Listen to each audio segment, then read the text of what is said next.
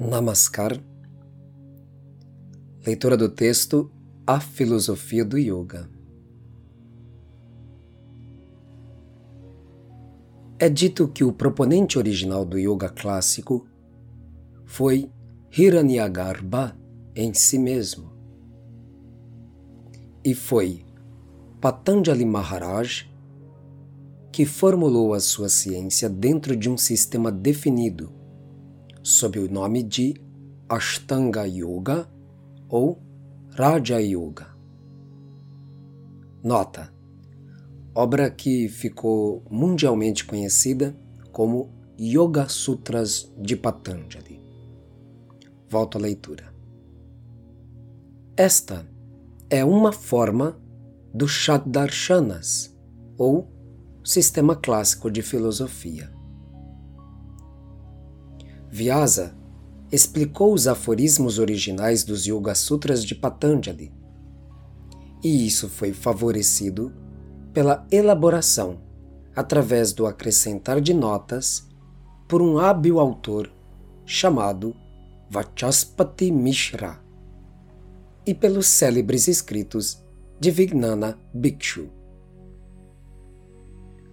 O yoga, em fidelidade ao Sankhya, antiga filosofia de enumeração dos elementos, sustenta que há uma eterna, inerte e onipresente Prakriti e pluralidade de uma onipresente consciência, Purusha. O Yoga aceita um terceiro princípio a saber, Ishvara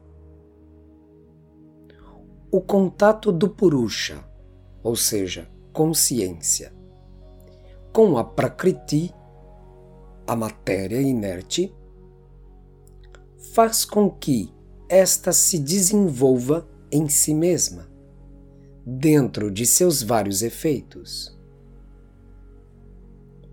O Purusha, devido ao aviveka, à não discriminação, se experimenta, desse modo, como individual, por causa da sua identificação com a Prakriti e suas modificações.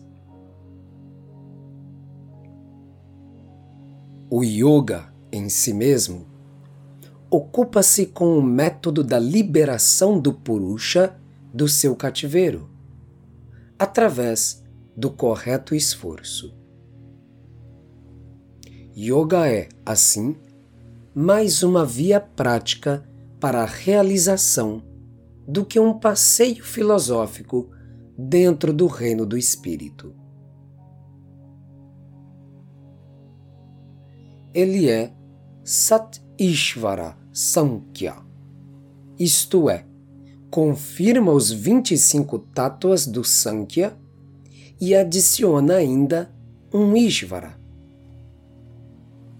isso, assim feito, o yoga realiza suas características particulares do ser num sistema totalmente prático de sadhana.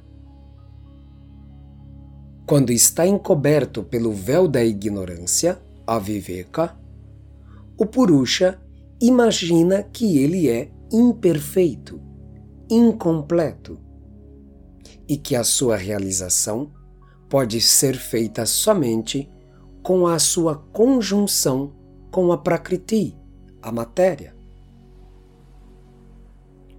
O Purusha, então, assim dizendo, começa a contemplar a Prakriti, e na luz de sua consciência, a Prakriti inerte começa sua caleidoscópica exibição de objetos. O Purusha, devido a Prakriti Samyoga, mostra desejo por divertir-se com esses objetos. Ele passa a atuar então nas aparências. Ele parece segurar os objetos. A partir daqui, o cativeiro, apesar de não necessário para o Purusha, é completado e o círculo vicioso continua. A transmigração do indivíduo é consequência do aviveka, ou ignorância, e de seus efeitos.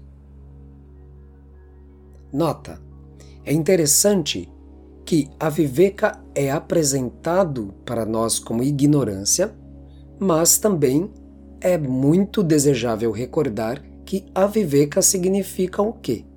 A ausência de discernimento. Assim, fica perfeitamente esclarecido que a ignorância, pela perspectiva filosófica do yoga, é simplesmente a inabilidade da entidade humana em discernir o real do irreal. Volto à leitura. O yoga, pelos seus processos científicos, corta estes três nós, um por um, e conduz ao Kaivalya Moksha, a realização do verdadeiro Purusha, independente da Prakriti e seu desenvolvimento. Na profundidade de todos, há uma fé permanente no Ser Supremo. Alguém com o qual o sadhaka pode erguer os olhos para rogar ajuda e guiança, para proteção e inspiração. Mas o ego não permite que isso aconteça. Apenas o desatar do Purusha pode conduzi-lo para sua liberação das armadilhas da Prakriti. Dificilmente o ego pode ser subjugado apenas pela análise subjetiva. Mas ele é facilmente diferenciado, sendo o ego separado do Purusha, quando ele é voluntariamente oferecido como um sacrifício no altar da auto-rendição para o Ser Supremo, Ishvara Pranidhana.